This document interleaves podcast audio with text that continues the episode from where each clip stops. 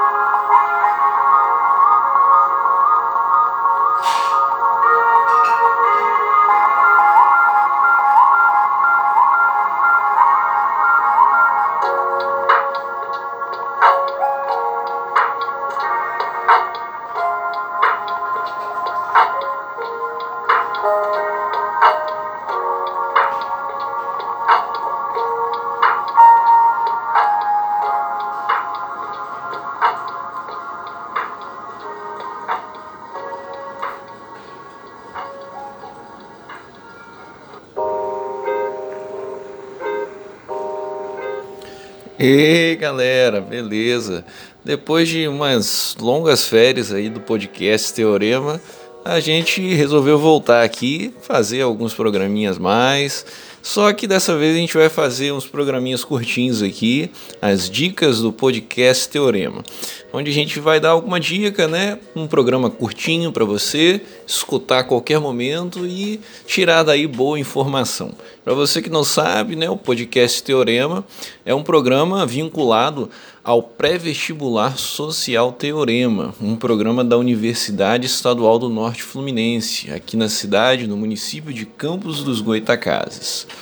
Bom, hoje no podcast Teorema, na nossa dica do podcast Teorema, a gente vai falar um pouquinho sobre é, as dificuldades que a gente tem de melhorar a nossa performance estudantil. Né? Muitas vezes a gente faz planos de estudar e tudo, mas acaba procrastinando. Né? A gente se senta na frente dos materiais de estudo, mas logo a gente se cansa, se distrai. Né? Bom, saibam que ter dificuldades para estudar é natural, faz parte da dificuldade, da rotina né, de todo bom e velho estudante. Né? Não é só você que passa por isso. E, bom, é mais difícil, mais cansativo estudar que ver um filme, ver uma série para todo mundo. Né? Isso é também natural. Por quê? Porque estudar exige um maior esforço mental, simplesmente por isso. Né? Quando nós precisamos estudar, quando a gente está ali sentado na frente de um, uma tela de um computador, um livro ou até mesmo um celular, né? Mas com o objetivo de estudar, a gente sabe que a gente primeiro precisa sustentar maior quantidade de atenção, né? E sustentar a maior quantidade de atenção é uma atividade cerebral muito exigente, muito cansativa. Ela costuma ser modulada por uma região cerebral chamada córtex pré-frontal. E se diz que o córtex pré-frontal ele consome grande quantidade de energia. Quando a gente fala em consumo de energia, a gente está falando em queima de oxigênio glicose no nosso cérebro, tá, galera? E essa regiãozinha ali, o córtex pré-frontal, muito importante para sustentar a nossa atenção, ele queima muito, muito oxigênio, muita glicose.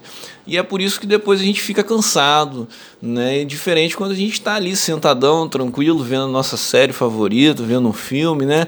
A gente não precisa prestar tanta atenção. E é por isso que é mais fácil, cansa menos, né? Não é que não cansa, né? Também cansa, mas cansa bem menos, óbvio, né? Então por isso que estudar é cansativo, né? E é um exercício como qualquer um outro. Então, nossa dica de hoje é bem simples, mas fica como uma dica e como um alerta, porque muitas vezes a gente se esquece. A dica é: faça pequenas pausas. Faça pequenas pausas entre os momentos de estudo. Assim você dá tempo para que o seu cérebro ele se recupere do desgaste, do esforço que ele fez durante o tempo que estava sustentando a atenção. Quanto tempo essa pausa? Ah, quanto tempo for possível. Talvez 5 minutinhos, 10 minutinhos pode ser o suficiente.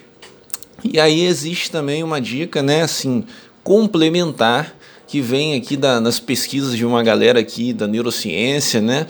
É, vem de um livro, na verdade, que foi escrito por um neurocientista e um psicólogo. O nome do livro é A Mente Distraída é, cérebros ancestrais no mundo tecnificado. Né? É bem interessante. E eles falam, por exemplo, né, sobre a importância dessas pausas entre os momentos de estudo e sugerem, por exemplo, de conciliar as pausas com a observação de algo mais natural, que a gente saia de um ambiente tecnificado, né? É, e consiga então, por exemplo, olhar um céu azul, né? Ou se estiver chovendo, Olhe para a chuva, veja a água caindo, que coisa gostosa. Escute o barulho da chuva. Se na sua casa tiver árvores, né, escute o barulho do vento nas árvores, escute o, o som dos pássaros. Então, são pequenos detalhes que ajudam com que o seu cérebro ele consiga se recuperar também com maior rapidez e com maior facilidade. Os estímulos naturais né, são estímulos os quais o nosso cérebro ele já está programado para reagir de maneira positiva, para reagir com felicidade, com prazer. Então é por isso que é agradável ver um pôr do sol ou o nascer do sol, olhar para o mar, escutar o som dos pássaros. É agradável porque o nosso nosso corpo, o nosso cérebro, ele está programado para se sentir bem com isso, que é o ambiente do planeta em que nós nascemos, em que nós vivemos, né?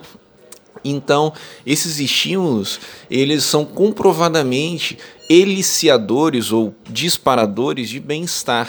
Eles reduzem os índices de cortisol, ajudam a melhorar, a modular o fluxo sanguíneo cerebral, dentre outras coisas. Então lembre-se sempre, faça pequenas pausas entre os estudos, né? Dê um descanso merecido ao seu cérebro, não se desgaste e logo em seguida retome da onde você parou e assim a sua performance pode aumentar em muito podendo conciliar essa pausa com um momentinho para contemplar o céu. De repente, coloca um sonzinho no YouTube, sons da natureza, escute um pouquinho o som da água caindo, a água de um riacho, o som de uma cachoeira ou das ondas do mar. Né? São estímulos que ajudam o nosso cérebro a se. É, recompor né, do desgaste ali do momento de estudo.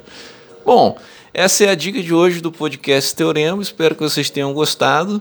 Né? E ficamos por aqui. Até a próxima. Até aqui com vocês, Meliton Benjamin, neuropsicólogo e integrante da equipe do pré-vestibular social Teorema.